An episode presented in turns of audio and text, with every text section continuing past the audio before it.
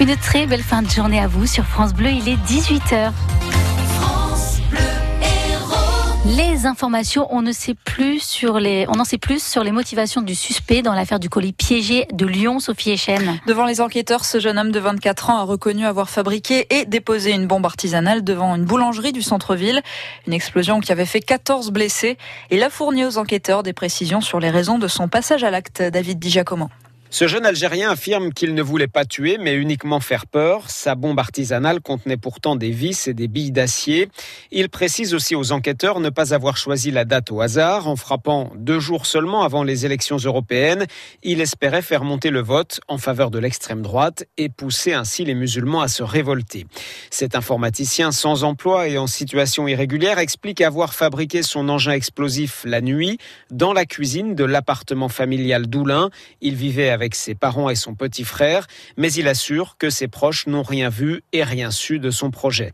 À ce stade de l'enquête, le jeune suspect semble bien avoir agi seul, comme il le prétend. S'il dit avoir prêté allégeance à l'État islamique, rien pour le moment ne le relie au groupe terroriste.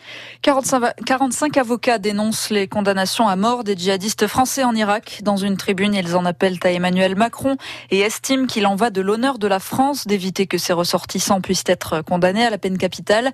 11 djihadistes français ont été condamnés à la pendaison en l'espace d'une semaine, notamment les reltais Yassine Sakam qui appartient à la filière djihadiste de l'UNEL. Un choc frontal entre une voiture et une moto hier soir à Nissan les Anzérunes. Nissan les Anzérunes, le, le motard est mort, il avait 58 ans. Pour une raison encore inconnue, la conductrice de 62 ans s'est déportée sur la voie de gauche et l'a percutée. Elle a été blessée au visage par des éclats de verre de son pare-brise et évacuée au centre hospitalier de Béziers. Une enquête de gendarmerie gendarmerie est en cours pour établir les circonstances de cet accident. Ils se collaient à leurs victimes pour leur faire les poches quand elles montaient dans le tram à Montpellier. Trois jeunes de 20, 23 et 28 ans ont été interpellés vendredi dernier à l'arrêt Gare Saint-Roch. L'un d'eux a repoussé les policiers de là-bas qu'il est également poursuivi pour violence. Et puis le même jour, une femme de 66 ans a été agressée par un SDF. Elle marchait avec sa canne vers 21h avenue du Père Soulas à Montpellier. Le jeune homme de 28 ans l'a bousculé et fait tomber par terre. Il lui a alors arraché son collier en or.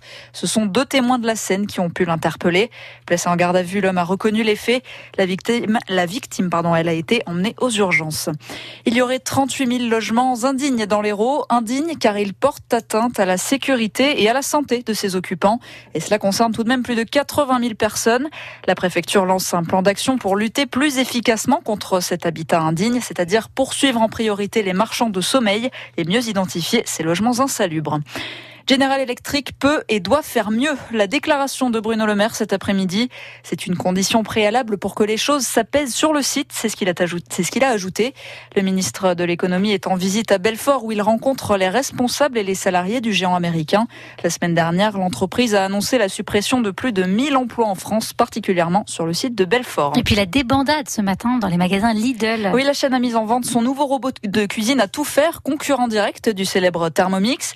La différence, c'est le prix 359 euros pour la version Lidl contre presque 1300 euros pour l'original. Et ce matin, les fans étaient déjà là devant les grilles du Lidl du centre-ville de Montpellier, Roman Porcon. Oui, avant même l'ouverture du magasin, plus d'une cinquantaine de personnes attendent sur le parking pour seulement 20 robots. C'est donc la folie dans les rayons du supermarché. Johan Kat est chef caisse chez Lidl. On avait le magasin, il était blindé dès l'ouverture. On va dire que 8h30 ouverture des portes, 8h31 il n'y en avait plus. Ils étaient vendus. Donc la queue en caisse, ça c'est limite même un peu battu pour en avoir. J'ai vu des coups de coude partir. Les gros magasins comme Vandar, comme Mogio ou quoi, c'était 8 palettes. Nous on en avait qu'une. À 9h moins 20 c'était fini quoi. Ça a très très bien marché. C'est donc la déception pour certains clients comme Victoria qui s'est pourtant organisée avec plusieurs amis. J'ai fait euh, quelques magasins, plus rien du tout. Hein. En plus avec des copines, on se...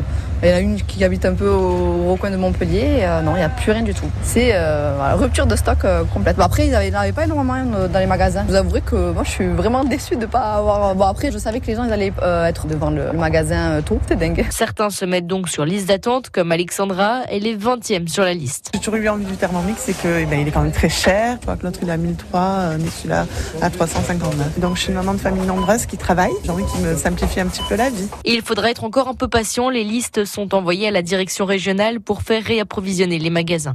Et puis c'est terminé pour les Français à Roland Garros. Benoît Paire a perdu en 5-7 contre le japonais Kei Nishikori.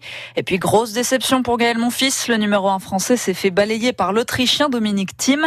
Un match catastrophique pour le numéro 1 français battu en 3-7, 6-4, 6-4, 6-2.